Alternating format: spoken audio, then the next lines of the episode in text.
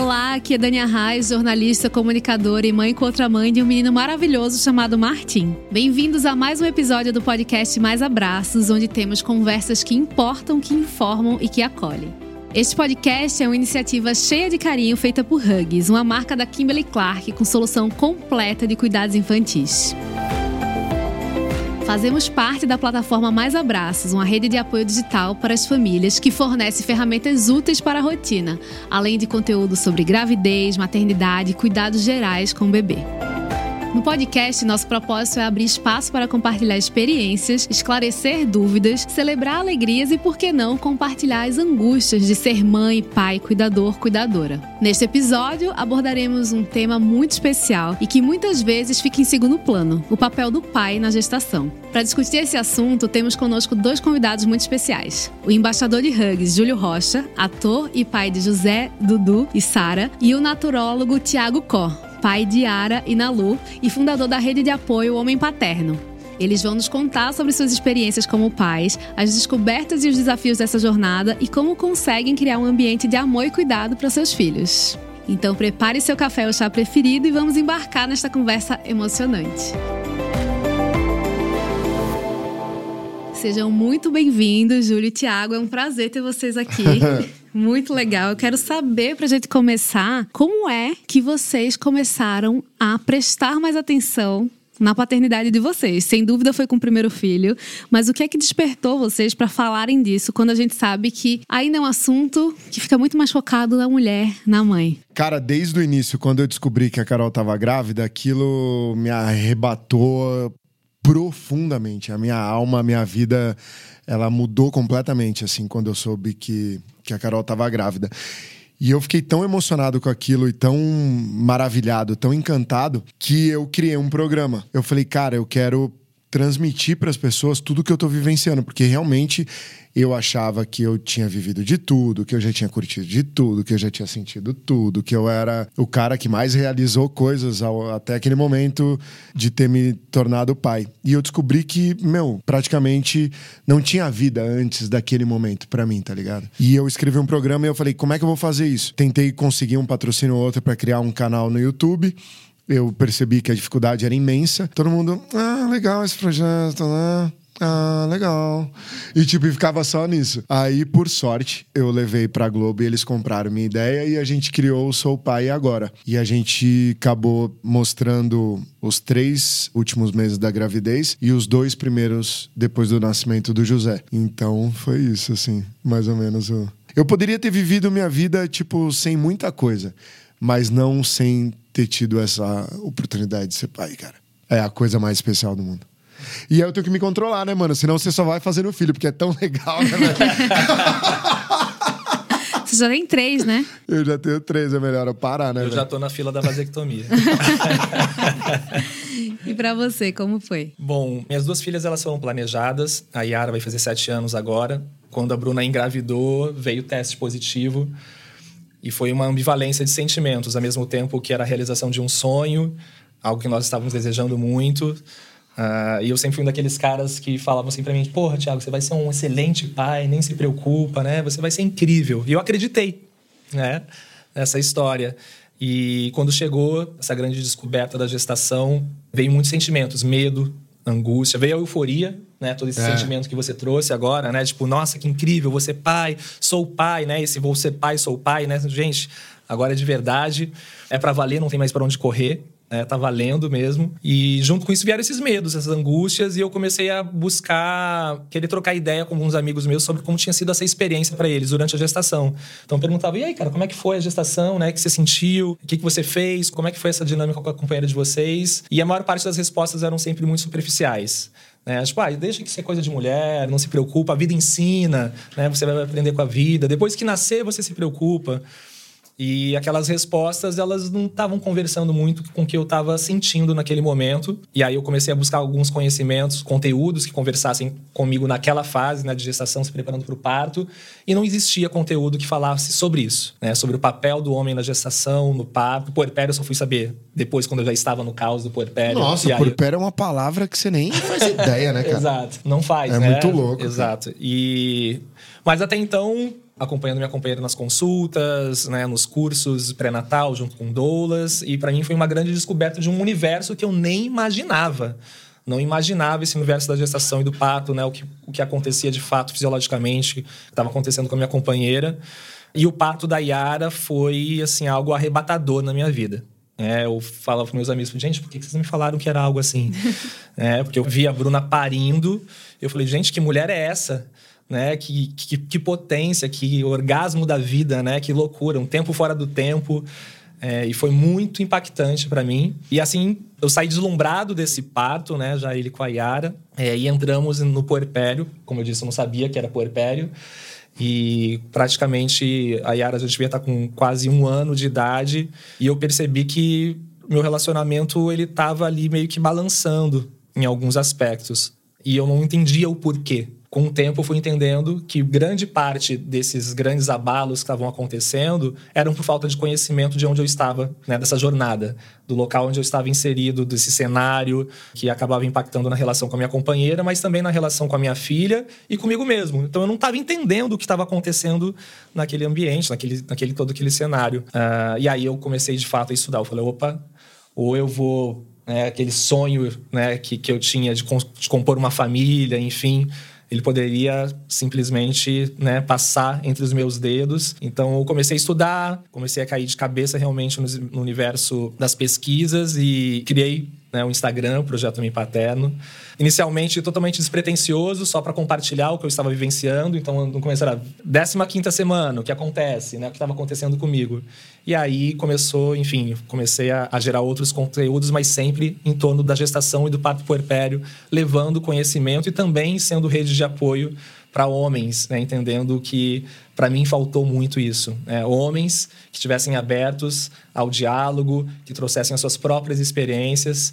E hoje em dia o Projeto Me Paterno conta com uma rede de apoio de mais de mil homens né? em grupos, a gente se reúne quinzenalmente e as coisas deslancharam. Eu estou aqui com vocês, né? É. incrivelmente, mas é, foi uma convocação, assim, né? É, e ter também participado pela primeira vez de um grupo de homens de um espaço seguro, ético e acolhedor entre homens, que a gente pudesse ali falar sobre o que nos atravessava. Então, foi esse conjunto de, de coisas. Fiquei curiosa para perguntar para cada um de vocês como é que vocês definem em uma frase o que é o puerpério. Como é que vocês explicam para os amigos de vocês que não sabem o que é? Como é que vocês resumem? Crise.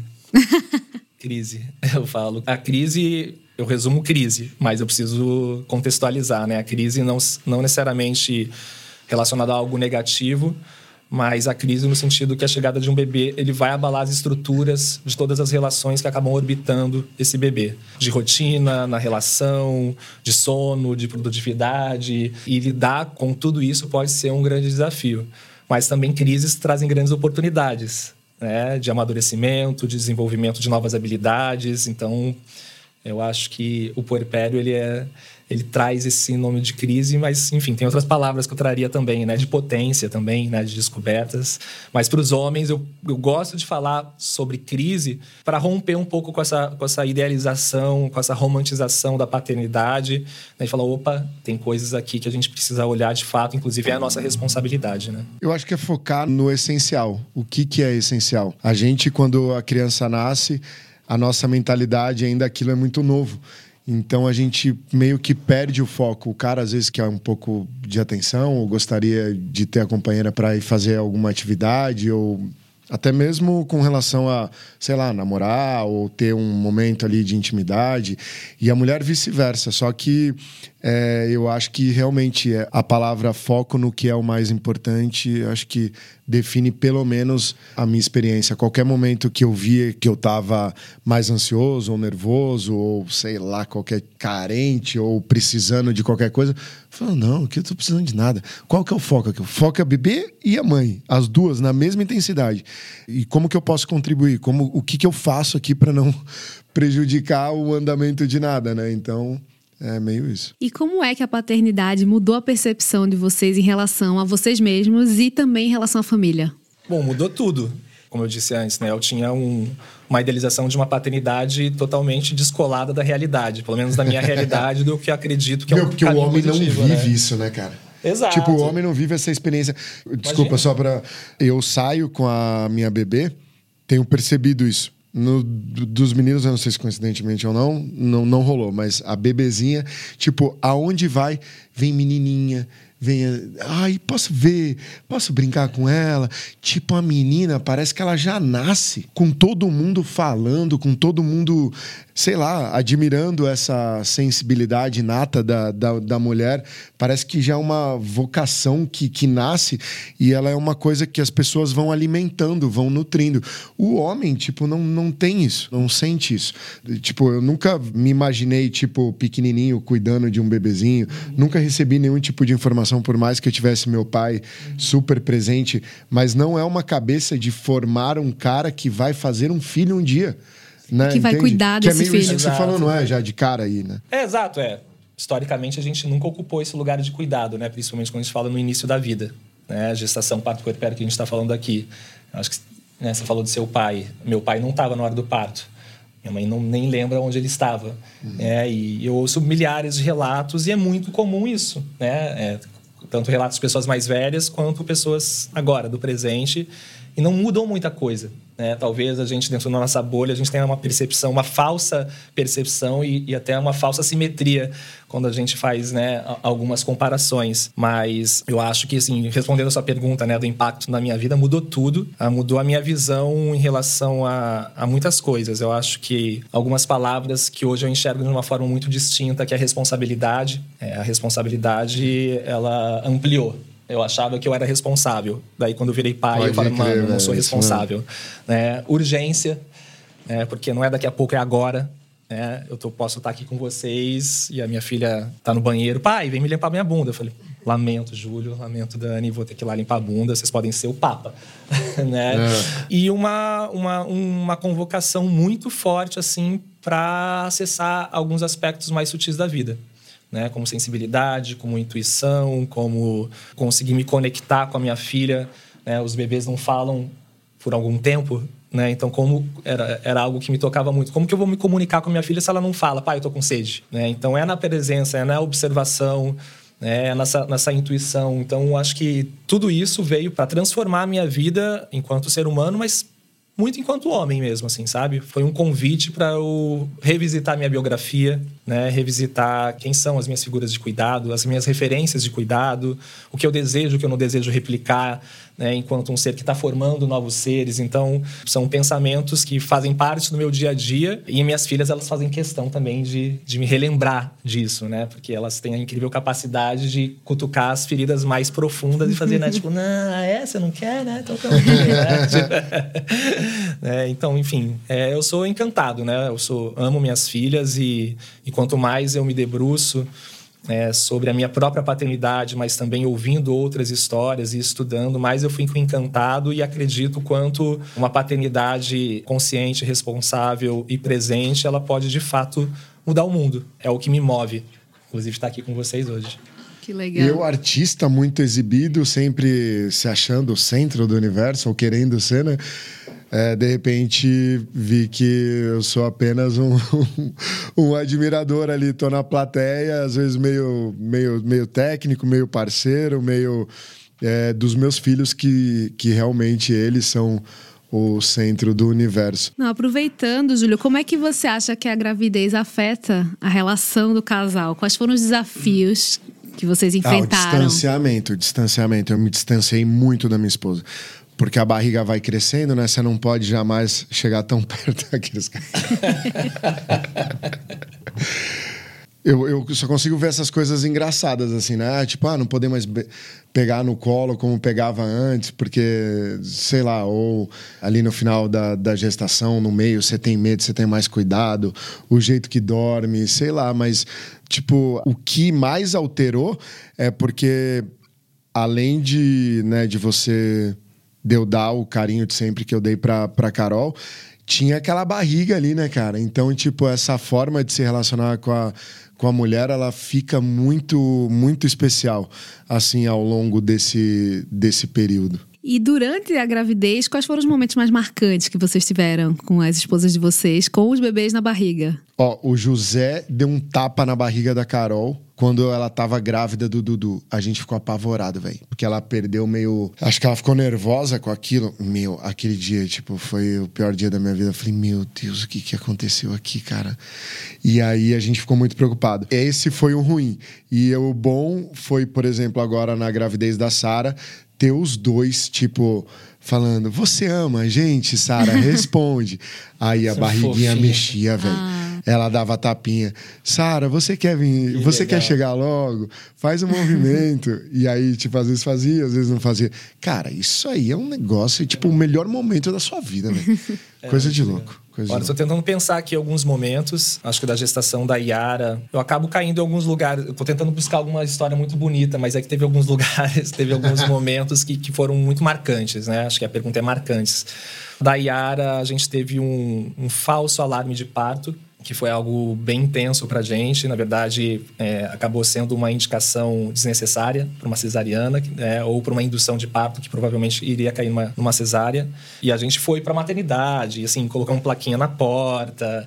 Uh, pronto, não, tudo felizes, né? Por aquele momento que a gente está esperando, enfim, né? Na inocência. E aí chegou, porque a gente foi atendido por uma médica que estava no plantão, que não estava acompanhando a gente, fez os exames e enfim, pelo que ela interpretou, era a hora já de fazer uma intervenção. E aí, enfim, fomos buscar as coisas, estava lá no quartinho já, feliz, a Bruna de camisola, né? E aí chegou um médico que acompanhava a gente.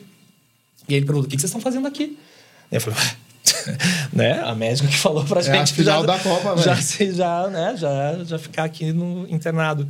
Ele falou, não, mas estava né, uma gestação de risco habitual, super saudável. E aí eles começaram a fazer alguns exames e foi verificado que não tinha nenhuma necessidade. Aí volta a gente para casa. Né? Tipo, nossa, e com aquele nossa. sentimento, né? Aquela ambivalência de Voltou sentimentos sem também, nada no braço, né, né velho? Ah, Exatamente. Então, esse foi um, um momento muito louco, porque a gente tem registros de dois patos, né? Quer dizer, um pato que não aconteceu, que é, e são as fotos mais. que a gente tá mais arrumadinho, bonitinho, assim, porque foi preparado, plaquinha, né? Quando ela nasceu já foi uma loucura. E da gestação da Yara também foi o parto, foi o momento mais da, marcante. Da Nalu. da Nalu, desculpa, da Nalu. Porque ela nasceu num parto relâmpago de duas horas e meia. É, ela nasceu de uma posição que é defletida quando nasce de face que é uma das, das posições Como que oferece. Assim, não é normal? Normal é quando, quando nasce eh, com a cabeça, mas com cucuruto, né? Ela nasce, a, a parte que nasce, que aparece quando fala que está coroando. Ah, tá, é assim. Que está coroando é quando aparece esse cucuruto aqui, essa parte de cima, né? E ela que foi é, o rosto? Foi, cara, de face. que é a maior louco, circunferência, velho. né? Então isso pode oferecer, aumenta alguns riscos. E poucos profissionais bancam um parto nessa posição, né? Justamente porque oferece riscos.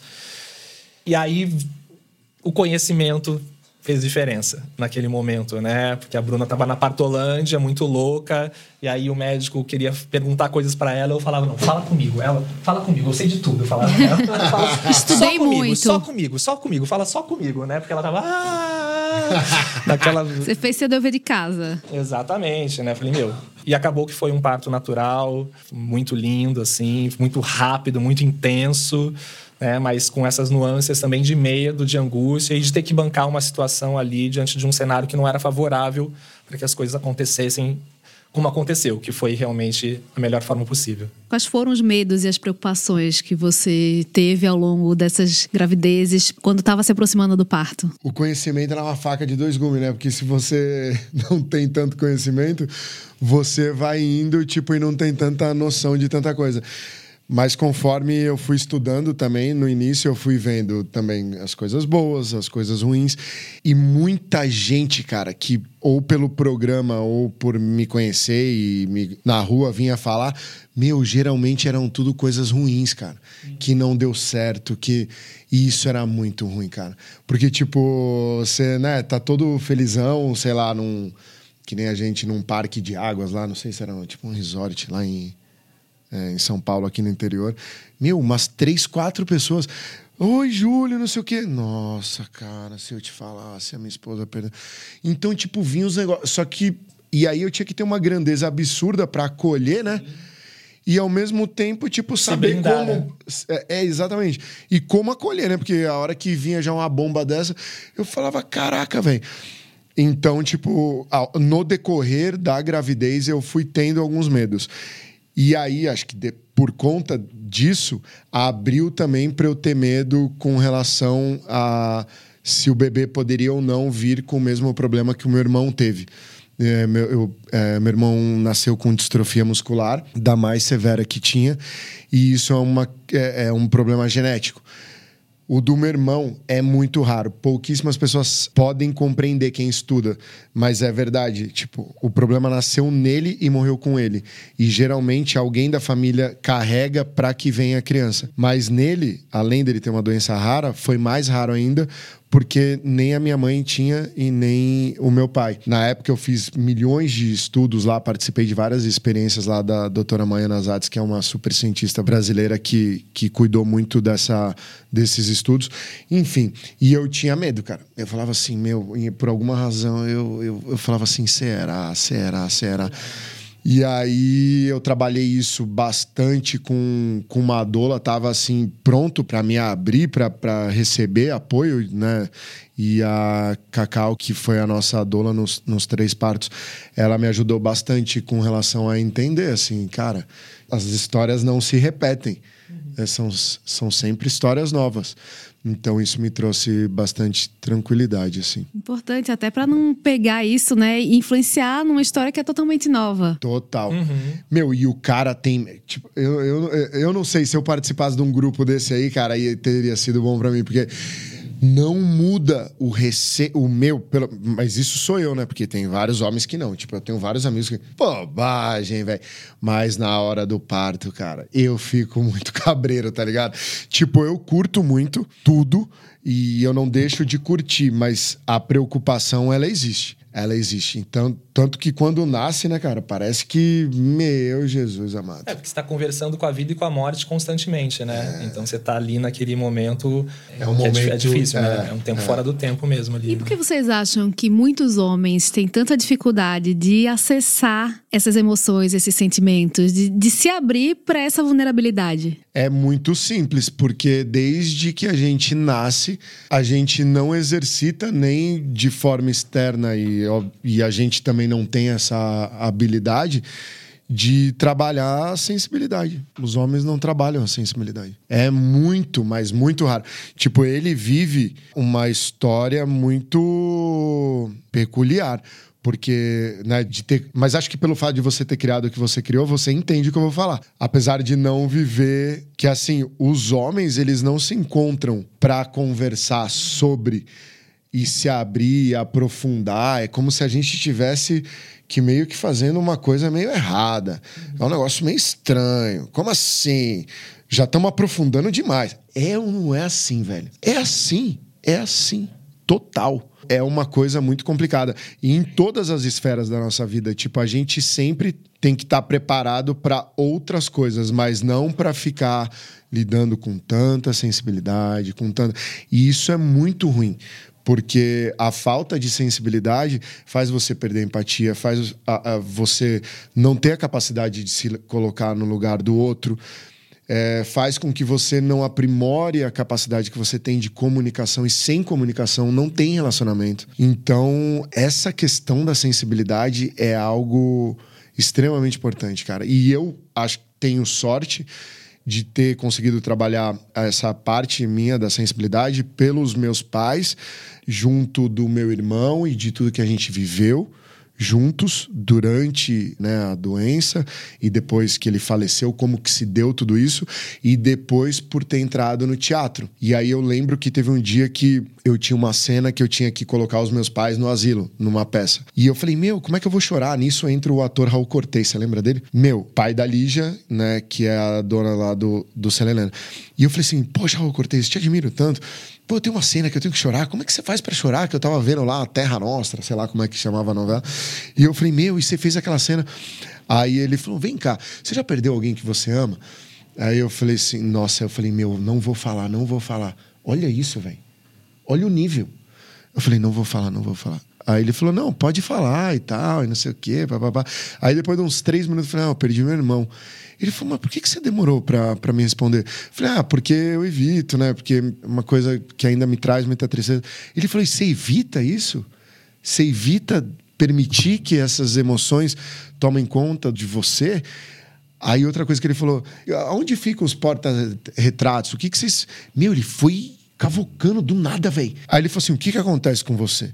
Ele falou: como é que você vai chorar? Ele falou: teus canais, tua veia, como se ela tivesse toda obstruída. Ele falou assim: não passa emoção no teu corpo, cara. Ele falou: então vamos trabalhar isso?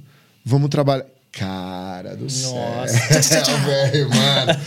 e nesse dia eu falei, meu, eu nasci pra ser ator, que coisa mais linda. Meu, eu surtei. E o Soluçou meu pa... depois. É, não, não, chegou lá na peça, né, velho?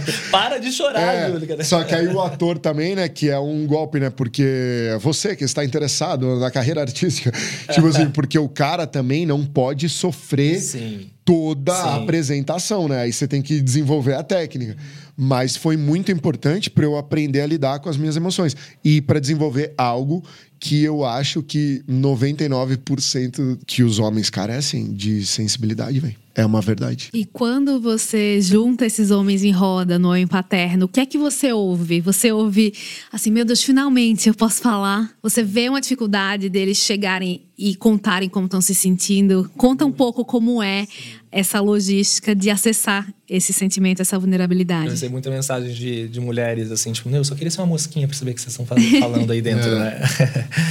É... De futebol, pô. O que, que a gente vai falar? a ideia às vezes é, né? A, a, ideia, o, o, que muitas pessoas acabam pensando, mas desde promoção de fraldas, de coisas simples do dia a dia, de dúvidas que podem ser simples, até questões mais complexas e profundas, né? De, de relações de cuidado, de como que dá banho, como que não deu banho, de temperatura da água mas também coisas relacionadas a relacionamento, a medo, vai depender sempre de onde que esse pai, né, qual é a fase da paternidade que esses pais estão inseridos, mas vem muitas discussões sobre o relacionamento, né, sobre como lidar com essa mulher que está vivenciando principalmente ali o porpério. Uh... Só que ele não sabe que ele também tá, né? Porque, tipo, a gente acredito que até hormonalmente, velho. Sim. A gente deve mudar por completo durante é. a gestação. Quanto depois, mais o homem se dedicar ao cuidado, mais ele vai vivenciar aspectos semelhantes, diferentes, mas semelhantes, semelhantes, ao que muitas mulheres relatam. Uhum. Né? Porque o cuidado. Você não tinha uns negócios de sentir o que sua mulher estava sentindo? Cara. Tipo, às vezes, tipo, ela falava assim. Ai, tô com, sei lá, vou dar um exemplo agora. Tipo, ai, tá doendo o meu seio. Nossa, eu tô com a dor aqui, velho. A mesma coisa, velho. Você não teve isso aí, não? Não, não nesse tipo, nível. Tipo, velho, ela tinha uns negócios que eu, eu tava quase, tipo, dando leite também, tá ligado? Existe. Porque existe, a gente se envolve tanto, né, cara? Exato, exatamente, exatamente. Existe, existe isso. Por que, que eu falo que, que é que esses fenômenos, não é um fenômeno, mas enfim, esses, essas manifestações, elas acontecem principalmente quem se envolve com cuidado, quem se envolve com a paternidade. Então, inclusive, de ter alterações hormonais, elas estão justamente atreladas a esse cuidado, porque o corpo entende, por exemplo, diminuir a taxa de testosterona, que pode acontecer no puerpério com um homem. Existem algumas pesquisas que foram feitas em relação a isso. Quanto mais o homem se preocupar com esse cuidado primário, ou ele se colocar em como um cuidador primário, mais ele, o corpo dele vai entender, opa, baixa. Não é hora de você lutar, fugir ou ser um transalhão e reprodutor. Né? É hora de você cuidar, é hora de você estar presente, é hora de você baixar a guarda, porque você precisa de outros sentidos, além da outros aspectos além da força, né? E da coragem. Você precisa da presença, precisa da intuição, da sensibilidade. Então é quase que um processo mesmo. É um processo orgânico. Eu reforço, ele está muito atrelado o quanto esse homem se coloca no lugar de cuidador, o quanto ele está ali realmente de presente, o quanto que ele se envolve uh, na amamentação, quanto que ele se, quanto que ele se envolve nas demandas noturnas, o quanto que ele está envolvido com esses cuidados, né? Então, eu acho que isso talvez seja um dos grandes motivadores para que muitos homens fujam, inclusive, disso, né? Porque se eu estou falando que talvez você se culpar um lugar de pai, que a gente está falando de pai, para mim, pelo menos, é, ser pai é, é sobre isso talvez vá não tirar, mas uh, romper com alguns padrões é, ditos masculinos, nessa, dessa caixa do homem, ser corajoso, baixar a testosterona. Que tipo de sou homem sou eu que né, tenho uma baixa na testosterona? Será que eu sou homem? Então, todo, a gente está falando aqui que a paternidade ela também pode ela questionar alguns aspectos que socialmente são entendidos como algo masculino e se afasta de aspectos que socialmente são entendidos como algo feminino, que é o cuidado. Então, acho que respondendo a sua pergunta, o grande desafio também vem disso, né? Porque se eu cuido, será que eu sou homem mesmo? Né? Eu tô trocando a minha fralda aqui, putz, meu brother vai achar o quê? Meu, nós homens somos uma vergonha. meu Cara, Deus do céu. Não, e tem uma coisa Mas tá que. acontecendo, tá, Mas tá, tá tá mudando, né? É lento. Tipo assim, a gente tá falando pra uma mulher, né? Dá até vergonha, né? Mas é muito isso, velho. Tipo, é isso, cara. Não, É o cara não isso, vai falar, tipo, total. ah, meu, não vou no futebol hoje porque eu vou ficar com a minha filha e a minha esposa que vai sair com uma amiga. Cara, isso é uma inversão de papéis historicamente, assim, muito, desculpe, muito forte, né? E sabe a melhor coisa, só pra falar, tipo, nessa pegada, nem querendo passar perto da Mais Abraços, que é o maior portal de informações do mundo. Mas uma dica. Do mundo. Uma dica. O que eu acho, o cara é pai não porque ele fez, ele tem que adotar o filho, né, que nasceu. Ele tem que adotar. toda criança Aí você vê, né, que o cara fica lá, nossa, eu senti que eu era pai na hora que eu peguei. Meu, ele pode ter qualquer sentimento desse. Mas o que a maioria dos pais fazem, e que na minha opinião tá errada, é querer sentir ou sentir isso na hora que nasce. Só que quando a tua mulher já recebeu o resultado de positivo, você já é pai de alguém em formação. Então, como que você lida com isso? Com a tua esposa, com o meio ambiente, é, com as suas atividades, com a tua saúde, com a saúde da tua esposa. Você vai lá ficar jogando lá, é, sei lá, desde a alimentação, qualquer coisa, velho. Então, tipo. É responsabilidade, você- é, né? Eu vejo assim, o meu filho, eu já era pai quando a minha. Por isso que foi muito forte pra mim. Porque eu me tornei pai, velho. Já era pai. Eu só não tava tocando. Mas eu tava me relacionando já e. E tem uma coisa que eu vejo muito que é assim. Ah, o pai é o provedor. Ele trabalha mais, ele ganha mais, então tá tudo bem ele não acordar de madrugada e trocar fralda por causa disso. É uma falácia também, né? Porque assim, aí a gente pode falar de mil assuntos: patriarcado, diferença salarial, homens e mulheres. Mas esse cuidado ele é um grande trabalho. E como é que ele não é dividido, né? Como é que faz para quebrar essa ideia de que o homem é o que traz a comida para dentro de casa e a mulher que cuida da troca de fralda e tudo mais, né? Como fazer isso? Eu, Fazendo, né? Primeira coisa, né? É, tipo, não tem muito segredo, né? Acordar quando o bebê acorda. Na minha experiência, foram experiências distintas, né? O da Yara, obviamente que eu não tinha conhecimento, enfim, né? Entrei meio que no meio de um turbilhão sem saber muitas coisas. Mas eu, a- a- as madrugadas eu sempre estive muito presente. Mas agora eu, eu- teve uma grande diferença em relação a essa, essa vez agora com a Yara, porque meio que eu fiz quase um estudo mesmo social. Eu falei, meu, agora toda noite as madrugadas são comigo. A Bruna vai acordar, ela vai amamentar e aí depois é comigo. É comigo. E, e foi isso que aconteceu. A Bruna dava de mamar assim, meio que dormindo e voltava virava para o lado e dormia. E aí eu senti uma grande diferença dessas duas, né, dessas duas vezes. Por mais que na primeira vez eu tenha também participado bastante nas madrugadas, mas nessa, tipo, foi 100% comigo. E aí eu entendi, principalmente, os relatos de muitas mulheres né, sobre cansaço, sobre carga mental, sobre coisas que são invisibilizadas e que eu às vezes eu queria falar e era desqualificada, né, ou não era entendida por outras pessoas, né, no trabalho. Eu falo, meu, era tipo você que escolheu, você que tá acordando, por que que sua mulher não acorda?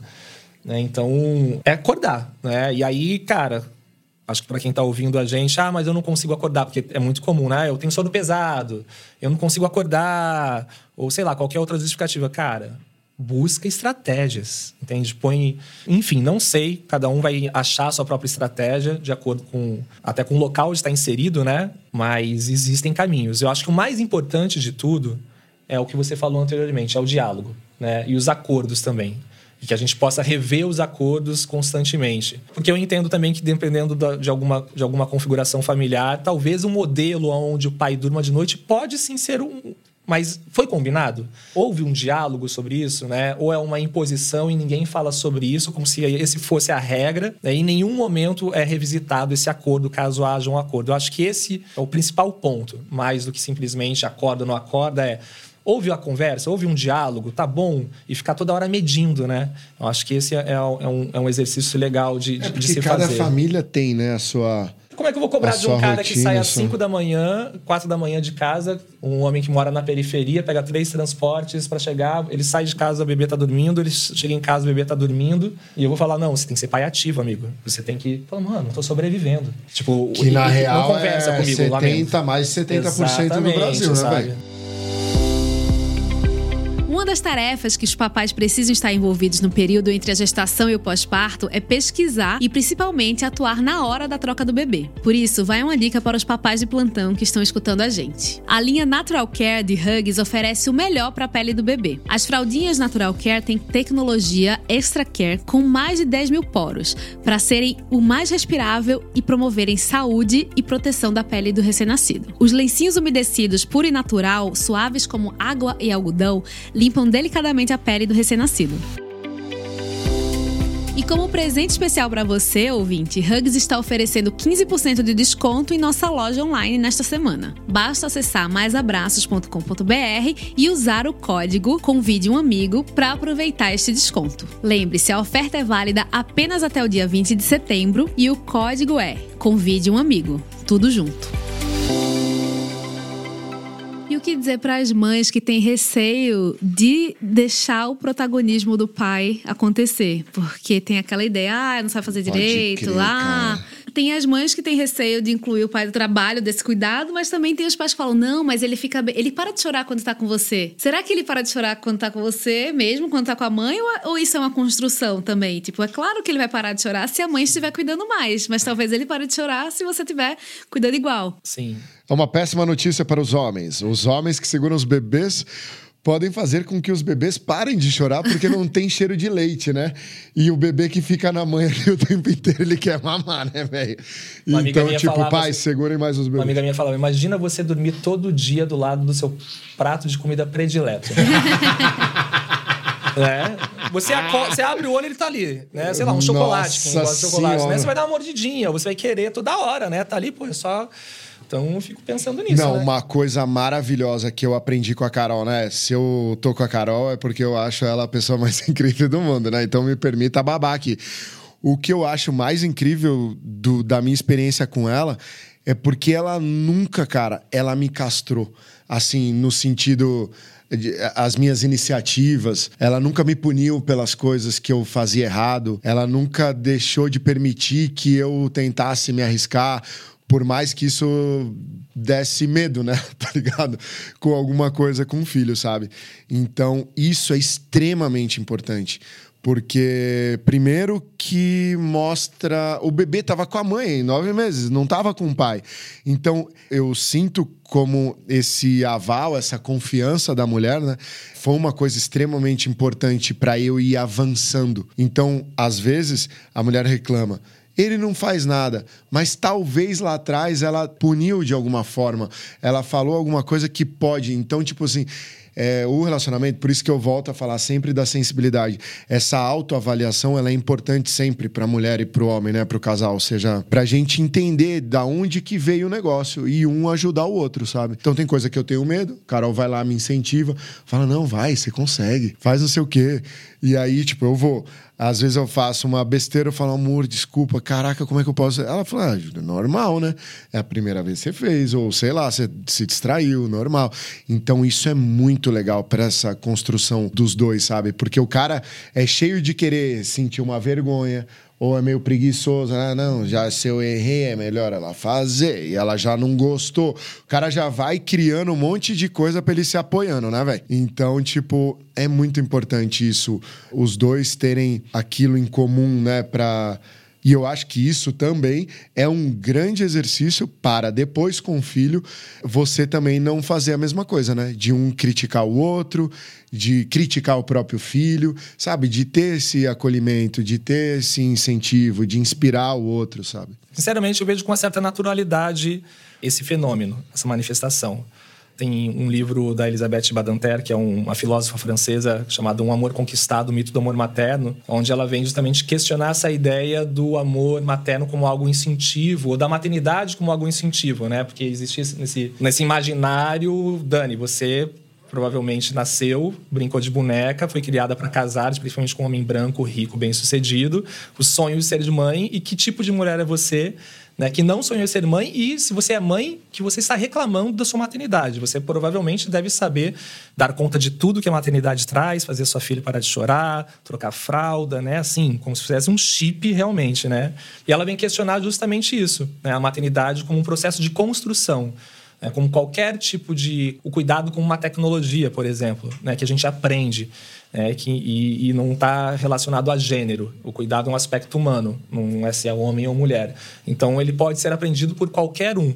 Só que, historicamente, quem ocupa o lugar de cuidado? Então, a gente está falando de uma cultura que forja papéis que define papéis, e isso acaba também impactando essa dinâmica após a chegada dos filhos, onde a mulher também acredita que ela é a única detentora desse cuidado, porque é forjada nessa mesma estrutura. Né? Então, também, que tipo de mãe eu sou, que talvez não queira amamentar ou que de repente, sei lá, qualquer qualquer coisa que apareça ali e ela pode ser atravessada por uma culpa muito grande de insuficiência, de incapacidade. Paralelamente, homens totalmente afastados desse processo de cuidado, não se vê, não se reconhece e também ninguém reconhece o homem nesse lugar. E aí vem a desqualificação. Ainda mais se esse cara de repente não acompanhou na gestação ele não demonstrou nenhum interesse durante a gestação, não sabe nada, não pesquisou nada. Né? E aí chega depois que o filho nasceu, fala: Não, deixa que eu vou fazer do, do, meu jeito. Fala, minha amiga, se eu fosse mulher, eu gestei, pari, fui em curso, fiz doula, não sei o que lá, e agora você quer fazer? Não, é minha. Tá louco? Né? Então, é, eu... e não adianta também só pegando só para não perder, porque isso é uma coisa que eu escuto bastante. Tipo, você casar com o sapo lá, ter o filho com o sapo e querer um príncipe depois. Por isso é, que, é importante. Acha que vai ser o príncipe, né? Por isso que é importante quando você tá se relacionando e você tá com aquela vontade, você tem aquele desejo que, né, que nasceu, que você carrega. É muito importante o diálogo, a comunicação, você tentar entender se realmente aquela pessoa está preparada, como que ela seria. Porque depois, cara... Mas daí ninguém, nem, ninguém vai casar, assim, porque pelo menos eu tô falando de, do que eu escuto. Enfim, não sei se você quer comentar sobre isso, mas, cara, eu acho que quando você se relaciona com uma pessoa, está apaixonado, você acha que aquela pessoa é príncipe, você acha que aquela pessoa, né? E, e, a paternidade é um dos grandes gatilhos de transformações. E essa transformação ela pode ser positiva ou ela pode ser negativa, né? Porque a gente não sabe o quanto que de fato isso vai impactar na vida e, e quando a gente está falando, a gente tá falando dessas construções, essa caixa do homem, por exemplo, a gente não tem nenhum repertório afetivo, de sensibilidade, de cuidado. De repente, esse cara fala: Meu, o que, que eu estou fazendo aqui? Eu não sei de nada, é mais o quê? Fugir. Porque é aceitável né? É aceitável um homem negligenciar é aceit... e é autorizado, né? Negligenciar, se ausentar, trabalhar fora, não acordar à noite. Então, assim, qualquer coisa que a gente faz, eu até troco fralda. Nossa! Então, a nossa régua Mas de paternidade é muito pequenininha. Eu gosto de brincar nos cursos, enfim, nas porque é, que é menor que o nosso pênis. E isso que você pode ser o Kid Banguela. Kid Bengala. Kid Bengala. Kid Bengala. Banguela. o Kid Bengala, né? Mano, porque assim, cara, a... é muito, muito... Mas, velho, eu discordo de você, velho. Porque assim, eu acho que quando, por mais que quando a gente esteja apaixonado, a gente tem a oportunidade de vivenciar os dias, as horas com as pessoas, ela em vários ambientes, com várias pessoas, com a vida, com o trabalho e tal. E as pessoas elas dão indício. Eu fico agoniado porque tem mulheres que viram para mim com alguns depoimentos que elas dão algumas características e que eu falo, cara, não tem solução. Não tem solução. Tipo, no meu ponto de vista, não há o que você falar para ele nesse momento que vai fazer com que ele entenda, porque ele não recebeu, talvez, o que era importante para vivenciar esse momento da forma com que você gostaria. Então, tipo, analisar sempre muito bem como esse cara, e volto a falar, cara, como esse cara é com a mãe, com os avós, com os amigos, com o vizinho, na rua, no trânsito, é, num buzinaço. É, na, se ele é um cara que ele só vê vantagem em ter, não em dar, em querer, não, tá ligado? Porque eu acho que na verdade a paternidade ela revela, ela deixa tudo mais aflorado que você tem.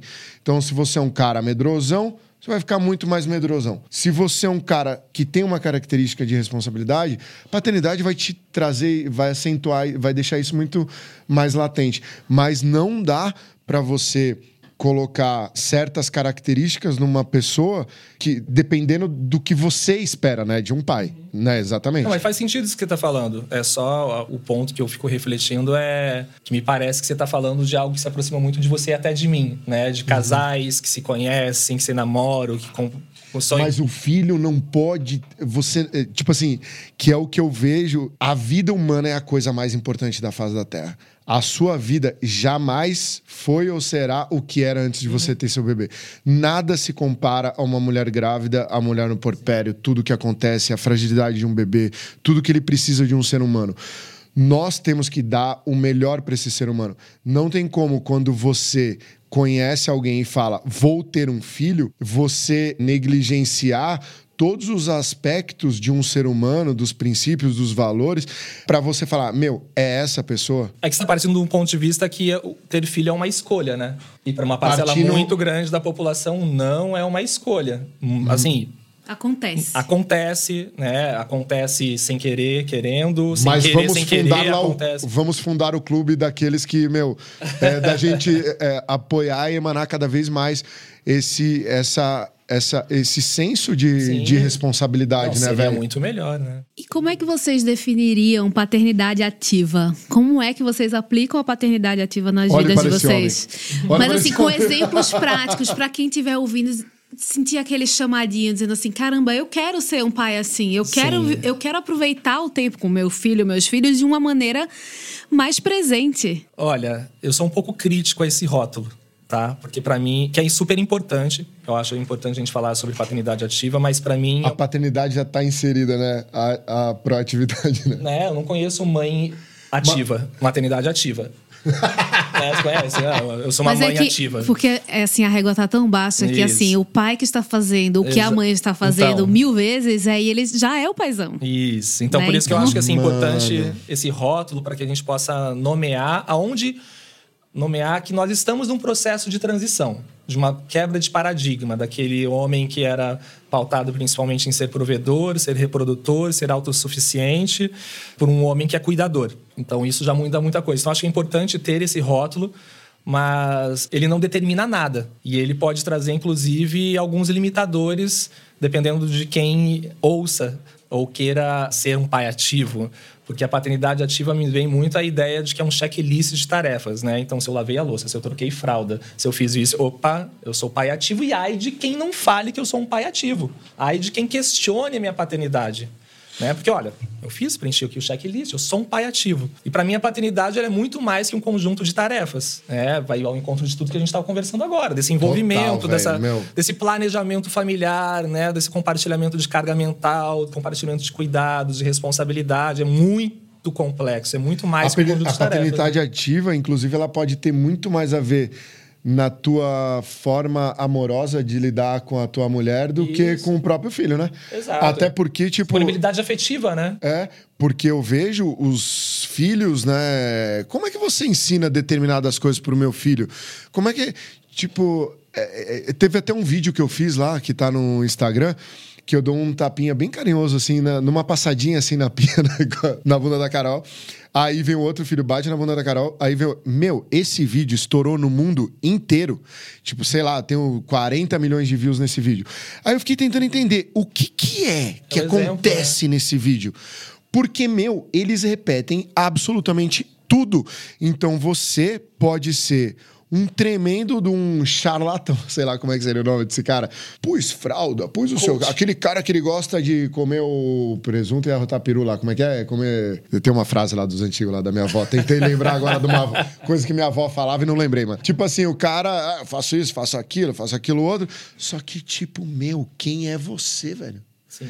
Porque a paternidade é isso, é o que, que eu tô fazendo com o meio ambiente, com a plantinha, com a abelhinha. Quando entrou a abelhinha na casa, como é que você, como é que você lida com a sua esposa? A criança é que, não aprende cara, é de forma tudo, velho. elaborada, racional, como nós, né? Ela vai aprender por dentro do cenário onde ela está inserida, pelo que ela está observando, né? E só para concluir essa questão do, do- da paternidade ativa, para mim é um termo muito que conversa com pessoas mais privilegiadas mesmo. E porque eu caio, eu, enfim, cada vez mais eu, eu gosto de, de conversar com pais pretos, por exemplo, né? Com pais é, casais gays, enfim, de, de diversas configurações familiares. E eu vejo que essa, esse rótulo, essa paternidade ativa, normalmente é para as pessoas, cara, muito privilegiadas, porque quando a gente está falando de sobrevivência, não tem como a gente falar sobre subjetividade. Essa pessoa, ela não está pensando em ser um pai ativo, ela está pensando em sobreviver, ela está pensando em levar comida para casa, pagar o aluguel e, e sobreviver na rua, literalmente, né? Então, falar sobre paternidade ativa, eu acho que a gente tem que ter essa consciência. Quem são esses pais? Quem é o pai ativo? É o pai que, que talvez como nós, de repente que estamos aqui, que tem que trabalhar em casa, que, enfim, porque isso não se aplica a uma parcela muito grande dessa. Isso não significa que se possa fazer a mais, que todos os pais dependentes do seu recorte, onde está inserido, pode fazer a mais e deve fazer a mais. Mas eu fico com um grande receio de a gente colocar isso como um ponto final, né? Eu acho que é o início de uma jornada que a gente nem sabe onde vai acabar, mas que ela é necessária. Então eu vejo a paternidade ativa esse termo mais como um pontapé. Opa, a gente precisa fazer diferente, muito diferente, muito melhor. Mas acho que é isso. E para a gente fechar, o que é que vocês dariam de conselho para um futuro pai que está assustado, está com medo? E que chamado vocês fazem para quem já é pai para exercer essa paternidade com presença? Bom, eu, eu sempre levanto, eu levanto algumas bandeiras, como vocês já puderam ver, né? Primeiro, a do conhecimento. Conhecimento, né? Eu encaro o conhecimento como uma responsabilidade paterna. É buscar conhecimento, afinal de contas, a gente se preparar para tudo na vida. Você se preparou para fazer uma peça de teatro para fazer uma entrevista de emprego, um vestibular. Os grandes desafios da nossa vida a gente se prepara. Se você é esportista, vai alpinista, poxa, você tem que saber como é que é a montanha, qual é o vento, qual é o clima, por onde é a via. E para a paternidade, por que, que a gente não se prepara? Né? Então, assim, é como se fosse um, algo divino, né? Eu vou virar pai, vai vir uma luz divina, vai me iluminar e agora eu sou um pai fantástico.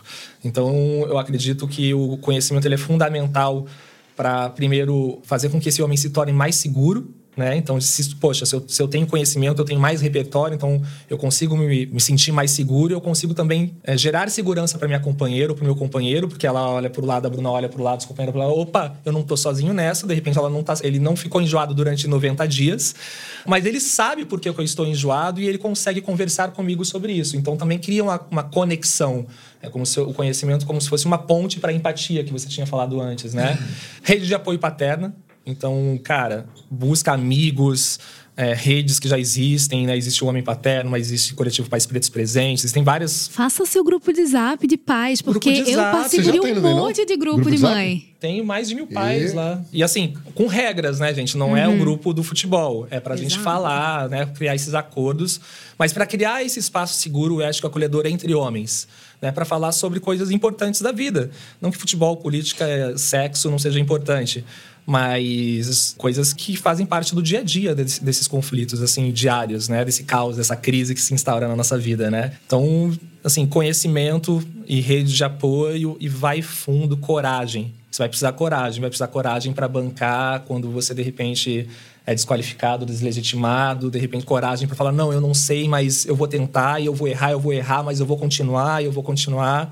Né? coragem para reivindicar aumento de licença paternidade, coragem para, enfim, ressignificar, inclusive, essa palavra coragem que a gente bate muito no peito né, para acelerar uma moto a 200 por hora, mas a gente não tem coragem de segurar nosso filho mais de cinco minutos porque a gente acha que a gente é incapaz, mas a mãe vai saber. Perfeito. A semente para o mundo melhor está na família. Então, esse que é o convite que eu faço para todos vocês, para você que quer um mundo melhor para você, o teu próprio mundo interior, o mundo exterior. Não há outra saída está na família. É, e eu, particularmente, eu sempre. Quando eu tenho que decidir entre meus filhos e os amigos, os meus filhos e a profissão, os meus como lidar com a minha profissão, o que aceitar, o que não aceitar, como fazer qualquer tipo de cronograma, a minha prioridade sempre é a minha família. Então, dentre de todos os desafios que eu tenho, eu sempre puxo para como eu vou poder estar mais presente com a minha família. E seja fisicamente ou não. Porque tem trabalho, né, que às vezes você às vezes você tá fisicamente, mas não tá, né? Que você tá fazendo um monte de coisa.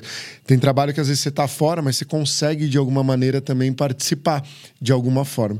Então, sei lá, cara, tudo que eu faço na minha vida, eu sempre penso como que eu posso ter mais tempo com os meus filhos porque se existe uma forma da gente eternizar alguma coisa nesse mundo e melhorar esse mundo é através do amor e o amor da família é a coisa mais linda e duradoura e importante que tem na vida. Eu tenho pessoas muito próximas, né, sem querer julgar nem nada.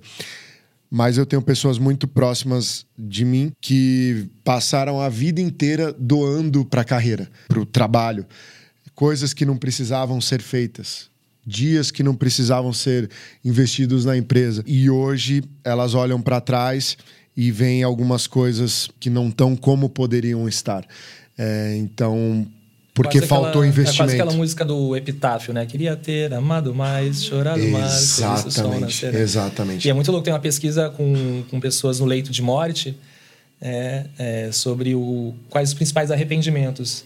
E grande parte dos relatos ah, iam- falavam sobre isso, né? Eu queria ter vivenciado mais, é, tido mais relações próximas, queria ter mais estado mais próximos coisas que estão relacionadas a, a afeto, É. né? Basicamente, né? Até muitos pais, né, que falam assim: eu não tenho muito tempo, porque depois eu não posso perder o happy hour, entendeu? Porque no happy hour eu faço a social. Social, extremamente importante para eu manter o meu trabalho, para eu subir de cargo. Mano, não. Se você for competente e se tornar único naquilo que você está fazendo, talvez nem a, so- a social você seja obrigado a fazer. Vai lá, ficar com teus filhos. Eu já cara. sou o chato da rodada. Já. Então é meio isso, velho. Eu sou o malucão de. A minha bandeira é. Fique o máximo que você puder com seus filhos. Mas é isso, né? É isso, e maravilhoso. com a sua família, com a sua esposa e, e ativa a tua sensibilidade. Gente, quero agradecer pelo papo, foi muito bom. Queria pedir para vocês deixarem suas redes sociais para outras famílias, outros pais seguirem, para continuar essa conversa. Então, vou deixar o meu que é Júlio Rocha. Opa, Júlio Rocha de... Boa. É, homem, arroba Homem Paterno né, no Instagram, é o meu principal canal, mas tem site também, enfim. Eu estou em outras redes, mas o Instagram é o principal. Então, acha lá, tem, tem grupo também, né, gratuito, para homens que queiram participar já de uma rede de apoio paterna, tem conteúdos, tem curso, enfim, uma plataforma para quem está entrando nessa jornada. Né, das paternidades, independente se é a primeira, segunda, terceira jornada, tem bastante coisa lá, tem bastante gente para acolher e vamos juntos. Da hora demais. O meu também, eu tenho várias redes sociais, mas a mais importante. É homem paterno. Acredito que é homem paterno. é Júlio Rocha Underline. Meu Instagram. Me segue lá. Muito obrigada, foi incrível. Eu Meu, agradeço, prazerzão Dani. falar com você e conhecer você também, vocês pessoalmente aí. Tamo junto, velho. E assim chegamos ao fim do último episódio da segunda temporada do podcast Mais Abraços, uma iniciativa de Hugs. Foi uma jornada rica em histórias, emoções e aprendizados. Agradecemos imensamente a Júlio Rocha e a Tiago Cor por compartilharem suas experiências e nos ajudarem a entender melhor o papel do pai na gestação e, claro, durante toda a vida do bebê e da criança. E agradecemos a você que nos acompanhou nesta temporada, seja você mãe, pai, tentante, cuidador, cuidadora ou simplesmente alguém buscando entender melhor a jornada da parentalidade. Queremos ouvir sua opinião. Deixe sua avaliação e um comentário na plataforma que você estiver ouvindo. Suas palavras e seus feedbacks são fundamentais para nos ajudar a tornar este podcast cada vez melhor. Para fechar essa temporada, a gente convida você para participar de um bate-papo super especial com alguns de nossos convidados. Vamos trazer reflexões sobre o tema desses quatro episódios numa troca leve e íntima, contando com a participação de vocês. O webinar será lançado dentro da plataforma Mais Abraços no dia 21 de setembro. Então vem com a gente porque queremos te ouvir. E fique ligado, pois em breve teremos a terceira temporada do podcast Mais Abraços, sempre trazendo temas relevantes e conversas acolhedoras para você. Até a próxima temporada.